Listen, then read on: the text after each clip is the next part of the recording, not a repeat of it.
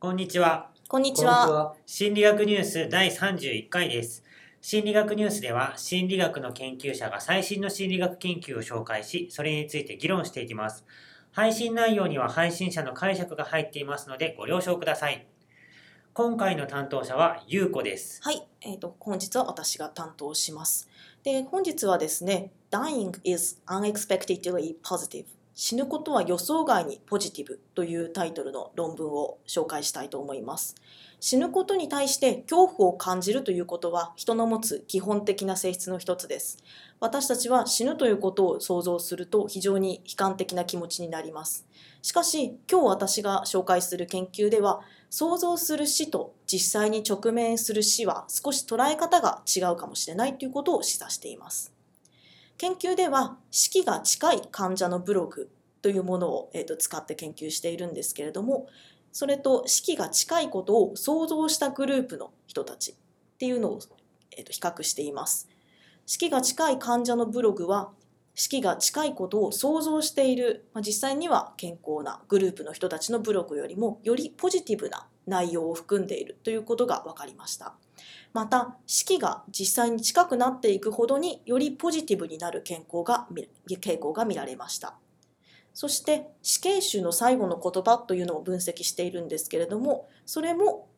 実際に死刑になった死刑囚の最後の言葉の方が想像している人たちよりもポジティブな内容を含んでいるということが分かりました。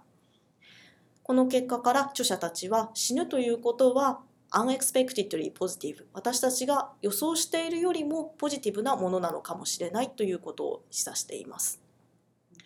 この調査研究では、まあ、先ほども言ったんですけれども死期が近い人たちのブログをまあ分析するというそしてその感情的な内容について調べるという方向性で研究をしているんですけれどもまず分析対象のブログを選ぶところから始めています。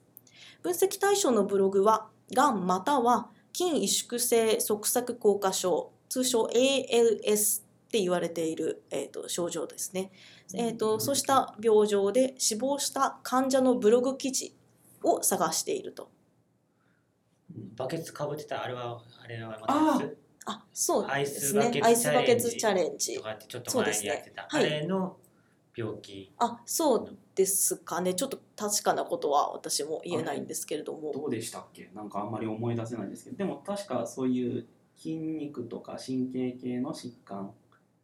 のお話でしたよね。はいまあ、そそうした症状で死亡した患者のブログ記事というのをまず探しています。そして、えー、と少なくとも3ヶ月の間に10回以上投稿内容が投稿されているというブログを選びました。さらに著者らはブログを書く過程でその書いているブログの持ち主が亡くなっているというものを選びましてそうした基準で20個のがん患者のブログと5個の ALS の患者のブログを選びました。そしてその死亡の直前の最後の3ヶ月の記録を分析対象としました。そうした実際に死に直面している人たちのと比較するために50人のオンライン参加者を集めまして末期がんと診断されてわずか数ヶ月しか生きられないことを念頭に想像してもらってその上でブログを書いてくださいというふうに教示をしています。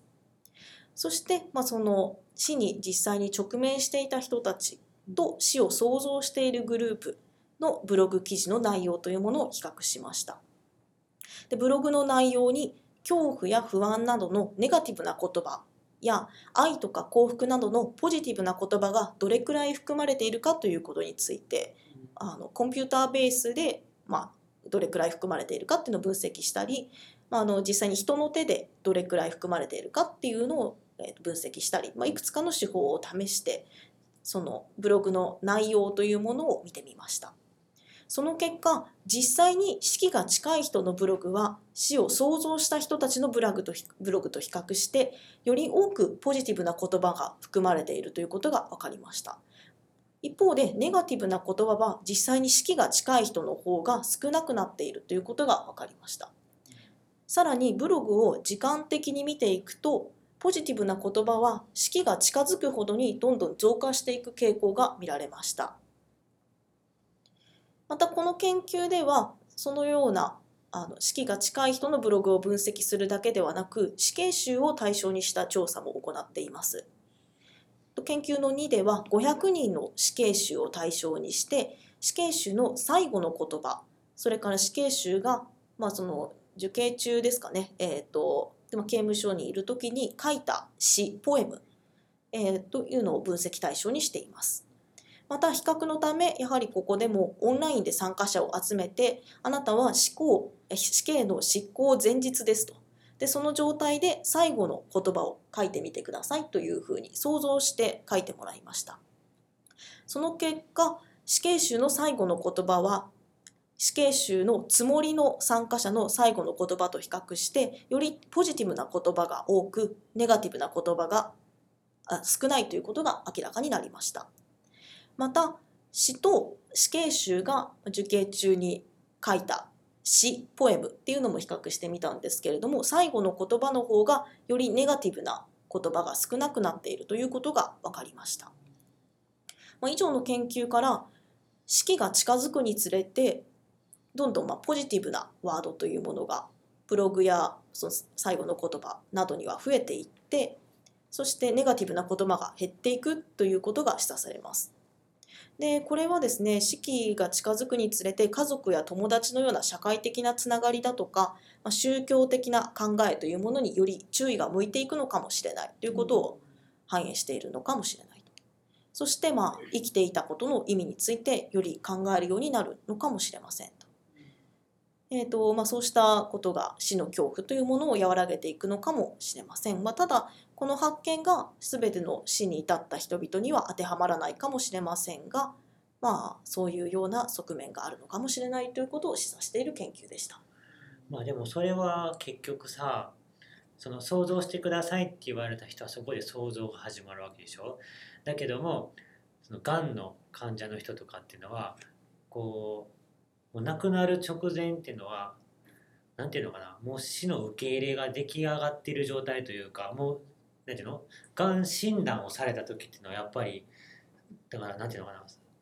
そんなポジティブではないないんじゃないかなって気がするよね。そうするとだからちょっとその比べ方が、うん。だから今あなたもう死にますよって言われるいや死に死ぬことを想像してくださいよっていうふうに言われてる人ともうこんだけぐらいしかちょっと生きられないかもって言われてからそれぐらい経ってきてあもうそろそろかなみたいな感じになっている人ではやっぱね時間的な変化っていうのはありますね。なんか同じようなことってこう災害にあった人のこうメンタルの変化でも調べられていて、つまりこう災害があってこう避難とかして仮設所とかで暮らすじゃないですか。初めのうちはすごくショックが大きくて不安が大きいんですけど、なんか1週間2週間経つと割とこう安定するというか、むしろいい気分になる時期があるらしいんですよ。ただそれからさらにこう1ヶ月2ヶ月経っていくとさらにこう倦怠期になっていてなんかこう諦めの気持ちが出てくるっていうそういう時間的な変化が起こるらしくって、うん。なんか多分死ぬっていうこうがんとか告知された瞬間が多分一番ショックが大きかったんだけどそれがこう徐々に減っていってもう考えても仕方ないというか気分が変わっていくっていうのがあると思いますね。で。死刑の人もそうだよね。死刑って宣告されてから執行されるまでの時間があるからそこまでの間に。の間にどういうその情報をもらって例えば病気になった人だったらあの、まあ、告知をされていれば自分の体の状態がどれぐらいなのかっていうのは体験でもわかるでしょうしあのお医者さんからもそういう情報を受け取るっていうのであのそれをどれだけ受け入れられるか受け入れられるかっていうところは結構重要かなっていうふうに思うんですよ。で受け入れるって多分じゃあこの情報を受け入れてくださいあなたはあと3ヶ月で死にますって言って言われた時にとっさに受け入れられる人ってやっぱりいないと思うんですよね。っていうところが結構大きいのかなっていう。あそうですね、うん。まあ、でもこのスパンそのブログの3ヶ月とかっていう期間は今回の研究だと、まあ、想像している人たちも、まあ、3ヶ月の間そういう自分が死に近いということを意識しながら書き続けていてで、まあ、実際に死に直面している人はそういうブログをまあ探してきて分析対象にしているわけなんですけれども、えっと、まあなので結局、うん。その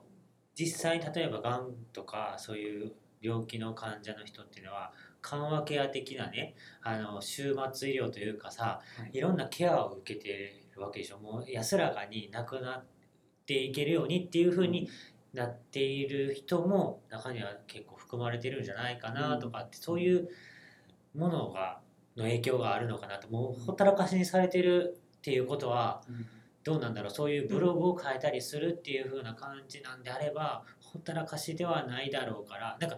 なんていうの？その想像している人が3ヶ月っていうでもこれは結構ほったらかしなんちゃうかなって気はするんだけど。あ頭の中で想像していしるといてくださいねだけの。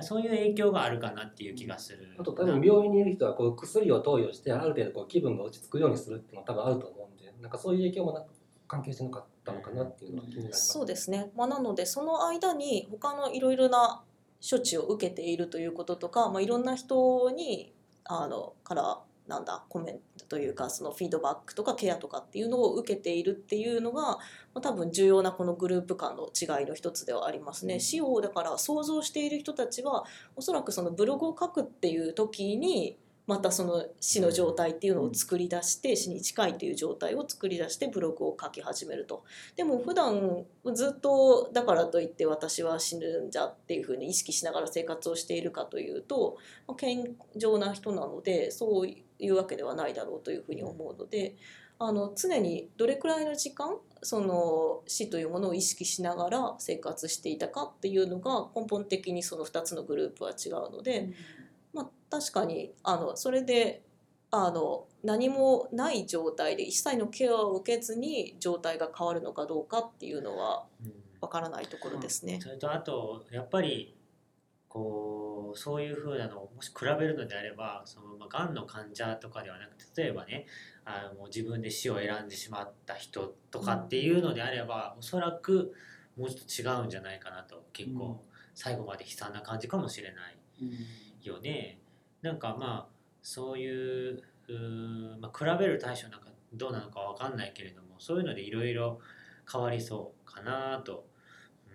うん、いう印象を受けましたね。そうですね、まあ、そのような少なくともあのブログというところに現れる感情表現という段階では、まあ、想像するほどネガティブな言葉が多分に含まれているというわけではなく、まあ、っていうことが分かったっていうのが今回の研究の発見ですかね。はい、そんなところでしょうか。はい、では、えー心理学ニュースの Facebook のページがあります。Facebook で心理学ニュースと検索してみてください。質問やコメントなどがある方は Facebook のページからお願いします。次回の担当はシュウさんです。はい、えー、と次回はですね、えー自由意志についてのお話です、えーちょっと難しいかな頑張って解説をします難しそうですね。はい、えーでは今回はここまでありがとうございました。ありがとうございました。